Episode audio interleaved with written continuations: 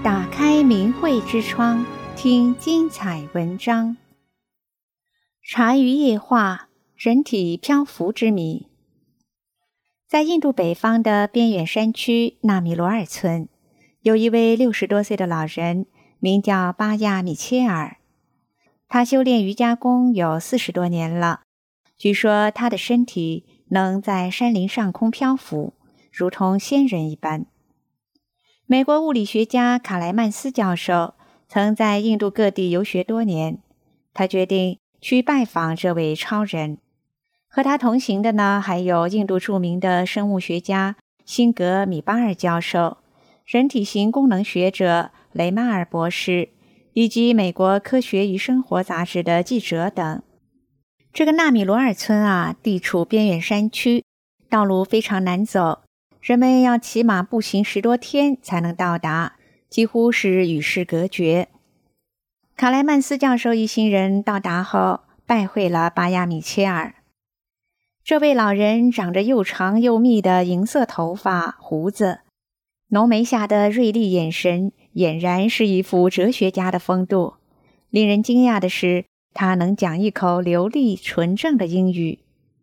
当卡莱曼斯教授问巴亚米切尔，能否展示一下超人的功能，漂浮上天空时，老人马上答应可以，并请众人在第二天早晨太阳升起的时候，在他独自居住的茅舍门前观看。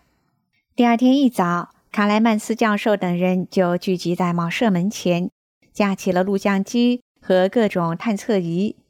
只见巴亚米切尔老人盘腿坐在门前的一块薄毯上，闭目养神。人们的目光、录像机镜头、各种探测仪全都集中在米切尔身上。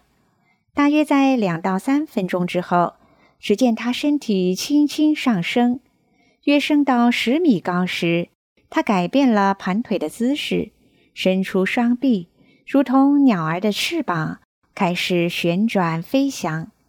浮在半空中的米切尔像进入了浑然的忘我状态。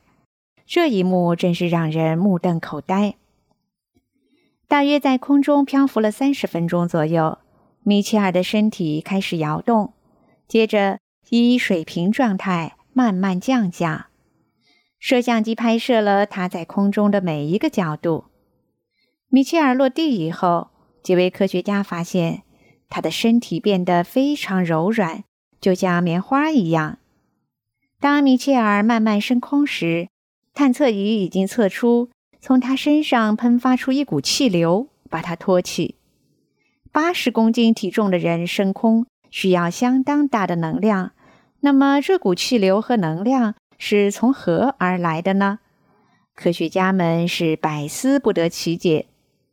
美国科学与生活杂志记者史密斯目睹了现实生活中的真正超人后，心中是无比振奋。如同哥伦布发现了新大陆一样，史密斯提出用重金聘请米切尔去美国做表演。可是米切尔却很有礼貌地回绝了重金之聘。他说：“我练瑜伽功有四十年了，在这深山丛林中安静的生活，对金钱名利早已淡薄了。”当几位科学家问他，是如何练成这奇妙的功夫时，米切尔很认真地回答：“这必须经过严格的精神训练才能学到这门技巧，而肉体上的训练更为艰辛。只有精神高度集中，才能将人体内潜藏的巨大魔力解放出来。”这些话并不能解除科学家们心里的疑问：这人体内潜藏的魔力到底是什么？是如何突破物理学上的万有引力定律的呢？关于人体在空中漂浮，卡莱曼斯教授和印度的几位科学家发现，在印度的古书佛经上早有记载。早在两千年前，佛教的高僧们就能毫不费力地飞向天空，他们将空中所看到的景色绘成巨画。印度考古学家们曾发现一幅巨大的石雕，它绘制的是印度两千年前恒河流域的曼达尔平原景色，完全是以高空鸟瞰角度绘制的。当时没有直升飞机，人们怎样从高空来绘制的呢？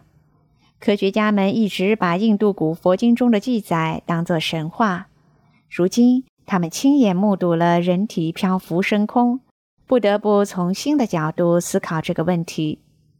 印度的物理学家辛格马杰巴博士观察研究人体漂浮术多年了，他也接触过几位有此功能的人。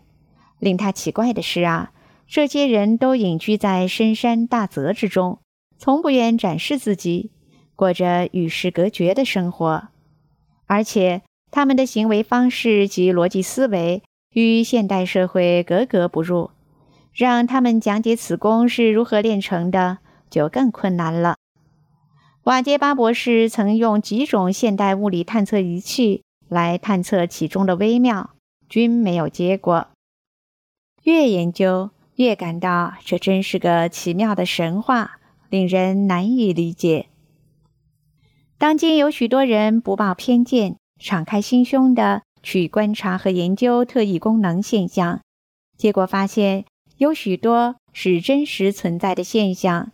从而走上了更深入了解人体科学之谜、探索宇宙真理之路，这是他们的福分。订阅明慧之窗，为心灵充实光明与智慧。